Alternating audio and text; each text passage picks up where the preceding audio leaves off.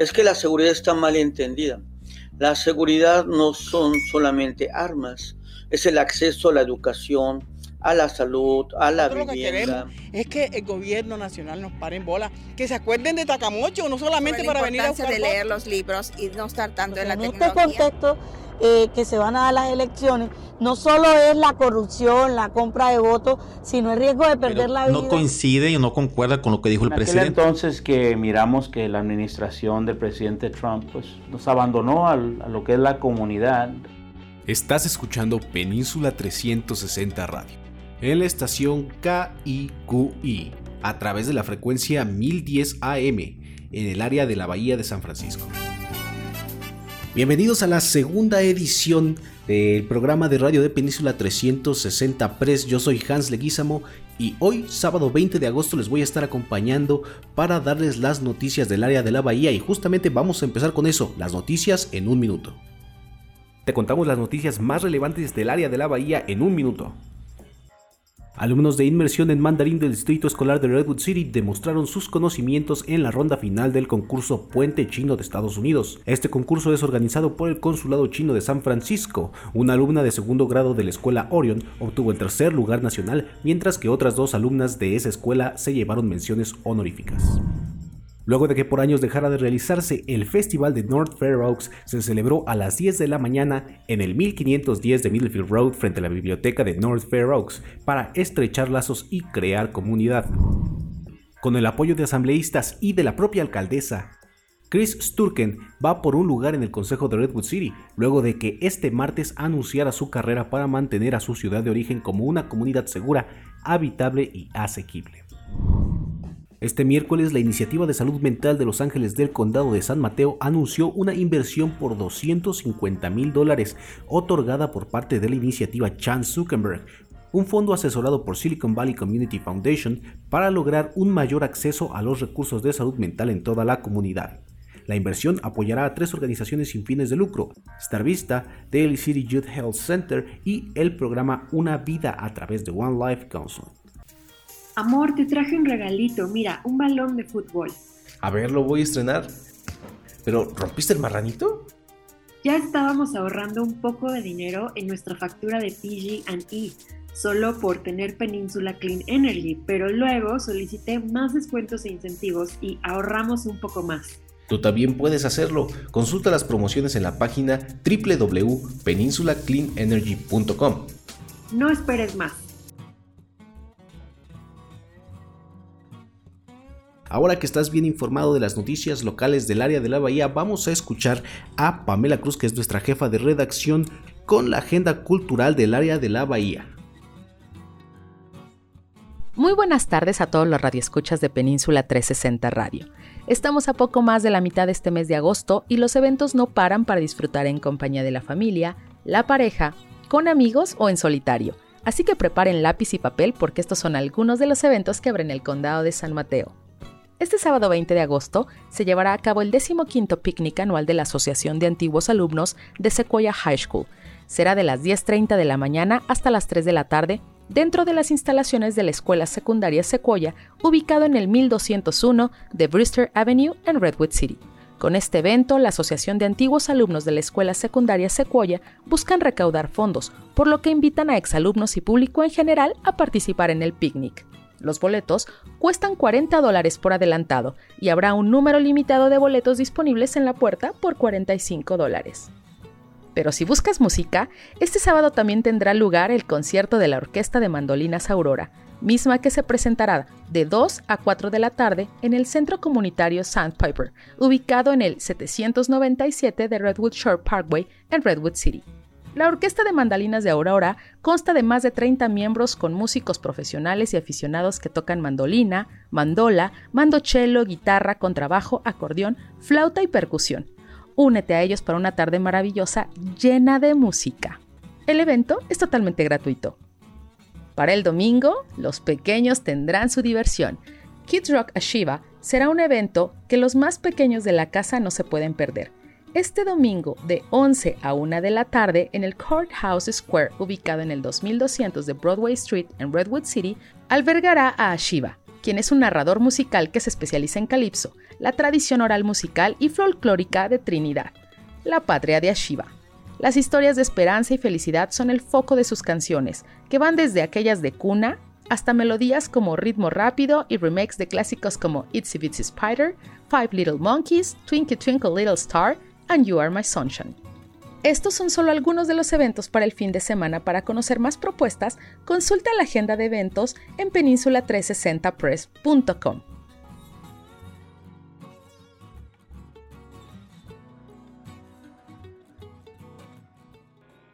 Atención artistas del condado de San Mateo, los invitamos a mostrar su trabajo en un encuentro público y gratuito. Cualquier tipo de artista performativo o visual puede participar antes del domingo 18 de septiembre de 2022.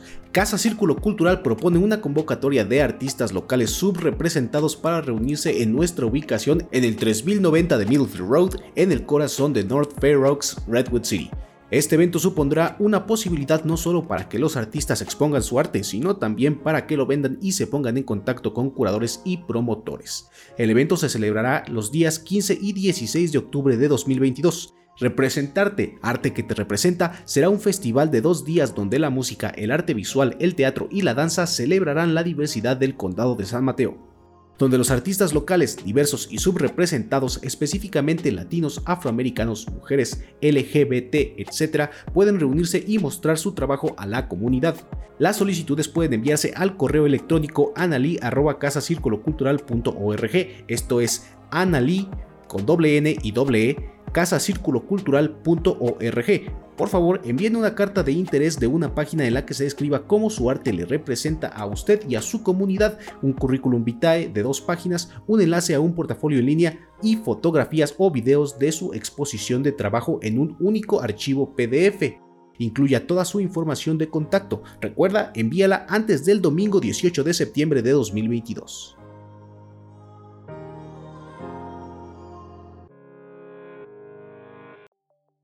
Muchas gracias por seguir con nosotros, espero que estén disfrutando de nuestro programa. A continuación vamos a escuchar un reportaje exclusivo de Dubán Caro que es nuestro colaborador y nos trae noticias directamente desde Colombia. Vamos a escucharlo.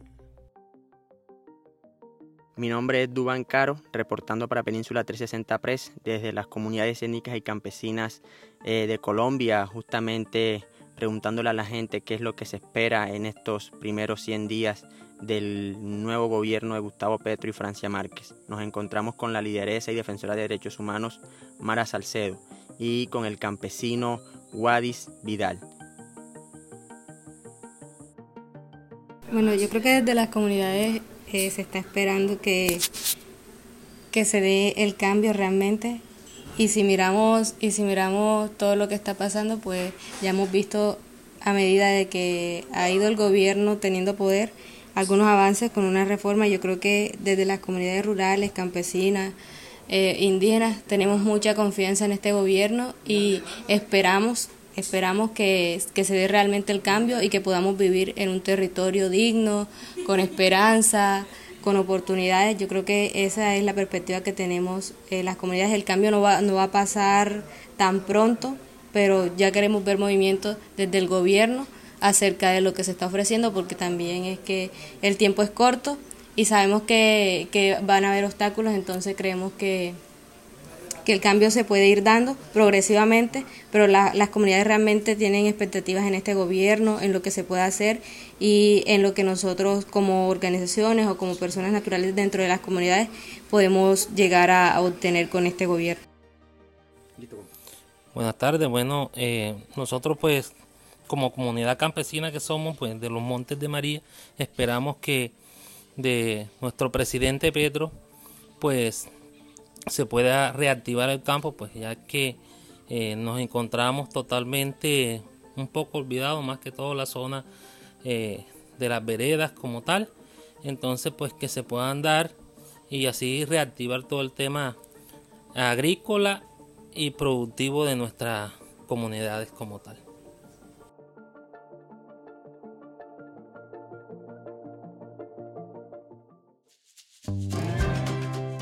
Casa Círculo Cultural los invita al programa recreativo y desarrollo temprano de inmersión al español para niños y niñas de 2 a 5 años. El curso se imparte de 9 de la mañana hasta las 3 de la tarde. Pueden inscribir a su niño las horas que gusten y elegir su horario.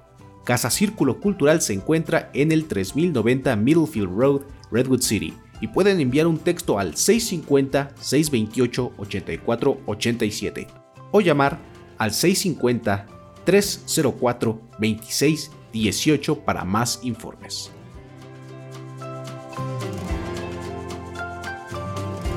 Ahora vamos a escuchar a Peter Schurman, editor de Ethnic Media Services, que nos trae la programación de Ethnic Media de esta semana. Vamos a escucharlo. Bueno, gracias. Primero, gracias por invitarme aquí y uh, eh, esta semana quería destacar un proyecto especial que acabamos de completar llamado COVID Mythbusters. Uh, en este proyecto nos asociamos con 30 medios de comunicación en español de toda California para informar sobre la desinformación y los mitos sobre la pandemia, incluido uno, una historia sobre cómo las comadres se disuadían unas a otras de vacunar a sus hijos tenemos historias también de todo el Valle Central, el área de la Bahía y Los Ángeles y creo que este, estas pueden ayudar mucho a aclarar parte de la confusión en torno al COVID, que todavía está ahí fuera, lo sé porque acabo de superarlo. Y pues puede encontrar las historias en nuestro sitio web ethnicmediaservices.org y puedes seguirnos en Facebook y Twitter at Ethnic Media SVC. Muchas gracias Peter por esta información y sobre todo gracias a Ethnic Media por toda la investigación alrededor de estos mitos que hay en nuestra comunidad latina con respecto a la vacuna y para invitarlos a que se vacunen y a alzar ese índice de vacunación que nos hace falta porque el COVID-19 todavía está ahí fuera. Ahora vamos a escuchar a una de nuestras colaboradoras Ingrid Sánchez que nos tiene información acerca del ambiente político en Brasil.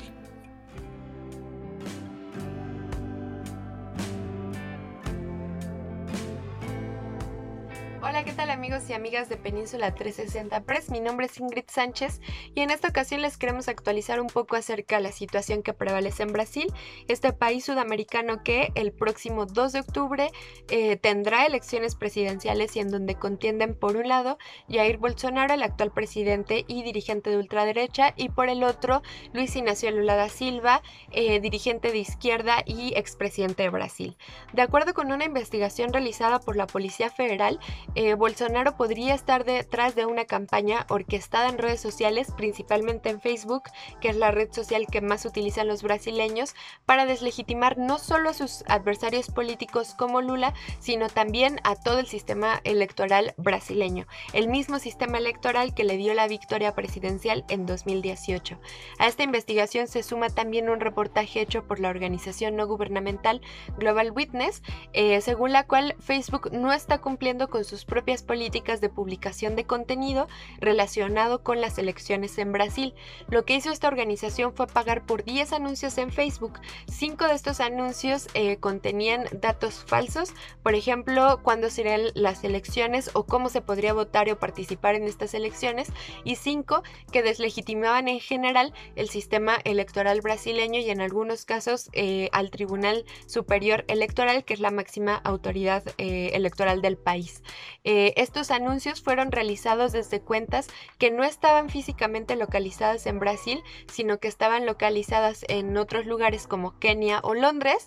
Em, además, fueron hechos desde cuentas no verificadas y fueron pagados con métodos de pago diferentes al brasileño. Eh, sin embargo, a pesar de que violaban una gran cantidad de reglas de las políticas de Facebook, los anuncios fueron publicados. Cuando la organización cuestionó a Facebook acerca de esto eh, y les cuestionó la debilidad, digamos, al momento de hacer cumplir las políticas de Facebook, La empresa lo que les respondió es que estaban profundamente comprometidos con los sistemas electorales democráticos en general del mundo y que bueno estaban en comunicación con el Tribunal Superior Electoral de Brasil eh, para hacerles llegar ese tipo de quejas.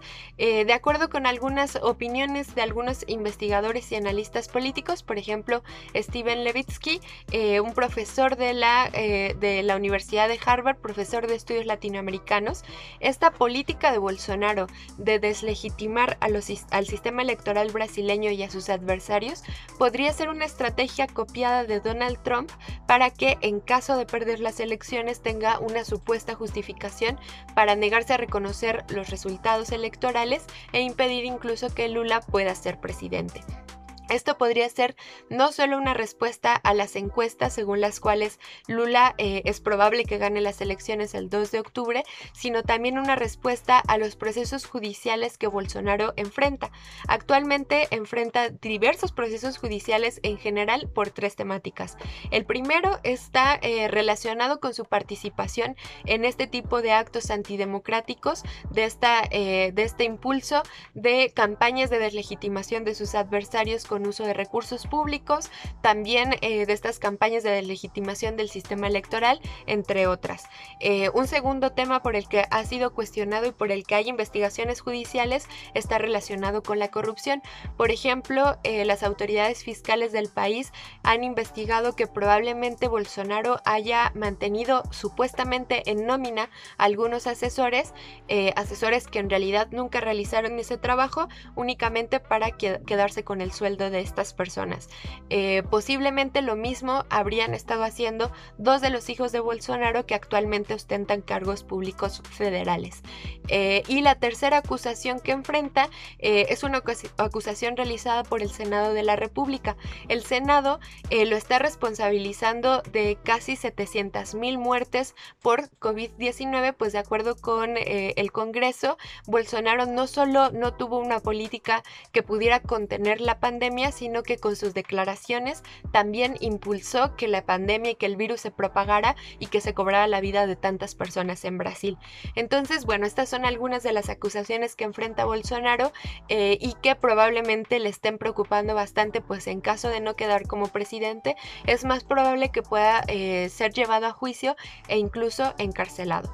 Eh, bueno, estas son algunas de las noticias en Brasil en las últimas semanas. Les seguiremos manteniendo al tanto y pues eh, ustedes manténganse informados con nosotros aquí en Península 360 Press. Muchas gracias.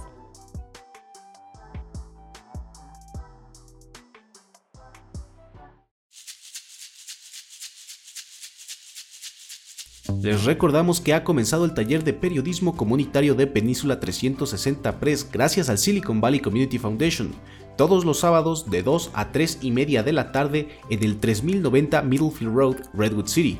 Como parte de este taller estamos llevando a cabo una rifa para ganarse una cámara y una pequeña clase de cómo se usa. Para entrar a la rifa es necesario que sigas nuestras redes sociales, Instagram, Twitter, Facebook, YouTube y Facebook y envíanos un mensaje con la palabra rifa y te mandaremos una foto con tu boleto.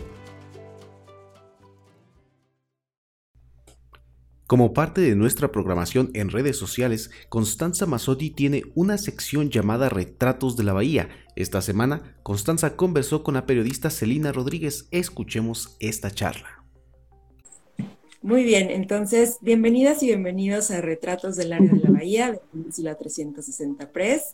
Mi nombre es Constanza Mazzotti y en esta ocasión tenemos a una gran invitada del área de la Bahía. En esta ocasión tenemos a nuestra invitada Celina Rodríguez.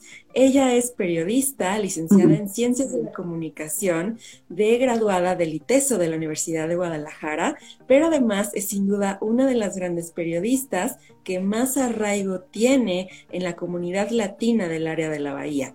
Además, Celina Rodríguez tiene una gran trayectoria que la, que la ha hecho merecedora y ha participado como parte del programa de periodismo de la Universidad de Stanford con el programa John Knight Fellowship for Professional Journalists y además ha sido eh, merecedora de varios reconocimientos, entre ellos el doctorado de honoris causa de la Universidad Hispana Nacional Hispana en San José, en California. Y en esta ocasión está aquí con nosotras y nosotros para platicarnos sobre su trayectoria, pero sobre todo para contarnos qué significa ser periodista mujer mexicana en el extranjero en Estados Unidos. Bueno, una experiencia ah, muy rica. Efectivamente, yo llegué aquí en el 85 por un programa de periodismo de la Universidad de Stanford y fue cuando tuve la oportunidad de, poder eh, conocer a la comunidad latina del área de la Bahía, permíteme, de la comunidad latina del área de la Bahía y me di cuenta de la tremenda necesidad que hay a todos los niveles y muchas de esas necesidades todavía siguen lamentablemente presentes. Eh, retraso en la, en la educación de, de los estudiantes latinos, eh, situación financiera, situación de desventaja para trabajos, aunque está cambiando un poco con las nuevas generaciones, con los hijos de inmigrantes, Todavía hay muchos retos a nivel de acceso de salud, que lo vivimos muy fuerte en la pandemia, eh, de vivienda, de salarios. En fin, esto es para la migración de manos de servicio. Se da también la migración de profesionistas o profesionales por acá, muy fuerte desde mediados de los 80 se empezó a registrar ese tipo de migración de eh, jóvenes que se vienen a estudiar maestrías, doctorados y que las empresas pues prácticamente se los pelean y se quedan por acá por la facilidad de oportunidades. Ante esto, nos encontramos con una comunidad en unos aspectos muy carentes y fue cuando dije, bueno, yo creo que, y esto respondiendo a tu pregunta, ¿qué ha significado ser periodista mexicana aquí en Estados Unidos, en el área de San Francisco? Estoy en San José, aunque se cubre todo el área de la, de la bahía pues ha representado, Constanza, eh, yo lo he tomado cuando vi tantas necesidades y que es una forma, yo creo que de ayudar a la gente a través del periodismo, dándoles herramientas que salgan adelante, haciéndoles conocer sus derechos, pero también las responsabilidades que tenemos aquí, cómo nos podemos integrar a esta cultura, a esta sociedad. Entonces, ha sido una especie de, ojalá, servicio social, pero a la vez también de informar a la gente. Y ahora en los últimos, eh, primero inicié un periódico en San Francisco, eh, el mensajero newspaper se llamaba Comunicación sin Fronteras y ahí pasé a Telemundo en el 87 cuando iniciaron sus labores eh, locales. después me tocó ser la primera presentadora de Noticias Mexicana en televisión. Luego pasé a Canal 14 Univisión, también en San Francisco y luego eh, en español, ahí fue necesario vivir en Atlanta para producir un programa, un noticiero, Noticias México, que entonces se, se hacía en Atlanta, ahora ya se hace en México, como debe de ser. Teníamos el equipo de compañeros en el Buró de la Ciudad de México. Y después de CNN regresé con Telemundo aquí a la de la Bahía y ya tengo 17 años haciendo mi sueño. ¿Cuál era mi sueño? Ser periodista independiente, no soy ya más Rodríguez de Telemundo, soy mamá soltera. Eh, eh, eh, estoy viendo si oyen bien las dos, que bueno. soy Celina Rodríguez, periodista, como le digo a mi gente.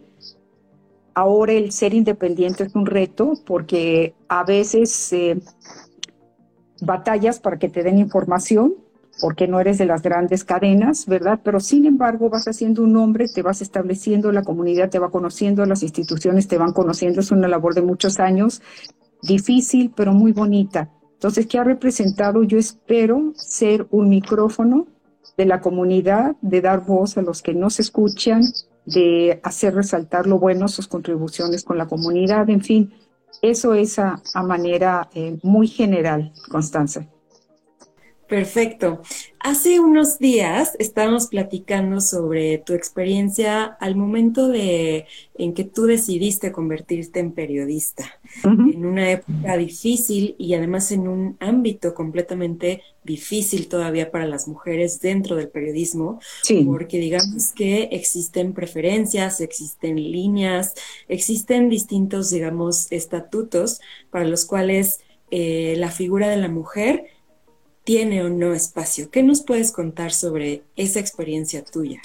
Bueno, sí, fue primero desde, desde mi carrera, cuando de elegir, elegir la carrera, te comentaba que cuando estaba en, en secundaria, yo estudiaba en Chihuahua, en el Instituto América, era un instituto de, de monjas, y cuando dije, bueno, yo quiero ser periodista, cuando eh, la madre encargada de esa clase nos estaba preguntando, me dijo, no, no, porque periodismo es un área muy difícil, es un ambiente muy difícil, eres muy sensible, vas a sufrir mucho, y lo llegué a eliminar.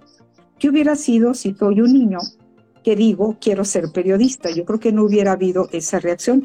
Y por años me olvidé del periodismo, o sea, era mi gran ilusión, pero por muchos años la olvidé hasta que visitando universidades, una vez que salí de preparatoria, Vine un año de intercambio eh, gracias a la Fundación Rotaria, que fue la misma, Rotary International, para los estudiantes de periodismo que nos estén viendo, para los colegas periodistas. Rotary International da becas a, periodistas, a, médicos, a maestros específicamente. Entonces, eh, cuando descubro al entrar a la Iberoamericana, todavía era el edificio antiguo, el que no se caía eh, con, el, con el sismo, y cuando veo a mano izquierda estaba eh, Ciencias y Técnicas de la Comunicación. Y le dije a mi hermano que ese día me acompañaba, esto es lo que quiero estudiar, esto es lo que quiero. Y me fui a estudiarla a la Universidad Jesuita de, de Guadalajara. Al terminar, trabajé dos años en Pepsi-Cola Mexicana y de ahí en comunicación organizacional, que fue una gran experiencia. Pero mi ilusión, mi meta era llegar a periodismo. Empecé en Notisistema, siete años en radio, de ahí ya después tuve la fortuna de, que me dieran una beca a través de la Fundación Rotaria y terminé en Stanford. Terminé en Stanford, inicialmente la daban en Oxford, pero se logró el cambio a Stanford, que fue un programa maravilloso, y fue llegar aquí, al área de la Bahía, en donde tenemos una población de eh, latina muy fuerte, eh, de mexicanos tremenda, y pues ya el resto es historia, ¿no? Como les comentaba, un periódico en San Francisco, Telemundo, Canal 48, Univisión, CNN, nuevamente em, eh, Telemundo, y ya a los tres años de regresar a Telemundo empecé mi propia empresa, que era lo que yo quería, para poder seleccionar las historias que cubras, ¿no? Cuando trabajas en un departamento de noticias fue muy buena experiencia, pero el poder escoger tú las historias que vas a seleccionar, hago radio, tengo dos programas de radio a la semana, tengo dos programas de Facebook, Instagram, YouTube, entrevista con Celina, y el poder seleccionar los temas, el escoger hasta los patrocinadores que hacen posible el proyecto, porque todo, todo está costando, es, es muy bonito, porque puedes decir, he dicho que no a patrocinadores que no están dando un buen servicio a la gente, y puedes escoger los contenidos que ojalá y que ayudan a la, a la comunidad, ¿verdad? No te pierdas retratos de la comunidad con Constanza Mazzotti todos los jueves a las 5 pm a través de nuestra cuenta de Instagram. Esta edición de Península 360 Radio ha llegado a su fin, pero pueden encontrar mucha más información en nuestra página web y redes sociales. Yo soy Hans Leguizamo y ha sido un placer acompañarlos durante esta media hora. Les deseo siempre lo mejor y hasta la próxima. A la salud, a la vivienda. Lo que queremos es que el gobierno nacional nos pare en bola, que se acuerden de Tacamocho, no solamente para venir a buscar de leer los libros y no estar tanto en la en Este contexto, eh, que se van a dar las elecciones, no solo es la corrupción, la compra de votos, sino el riesgo de perder la vida. No coincide y no concuerda con lo que dijo el presidente. entonces que miramos que la administración del presidente Trump pues, nos abandonó a lo que es la comunidad. Esto fue Península 360 Radio. Síguenos en www.peninsula360press.com. Este programa se realizó con el apoyo de Ethnic Media Services, Silicon Valley Community Foundation, California State Library, Global Exchange y Casa Círculo Cultural. Conducción y dirección Manuel Ortiz y Ana Limbras. Edición Hans Leguizamo.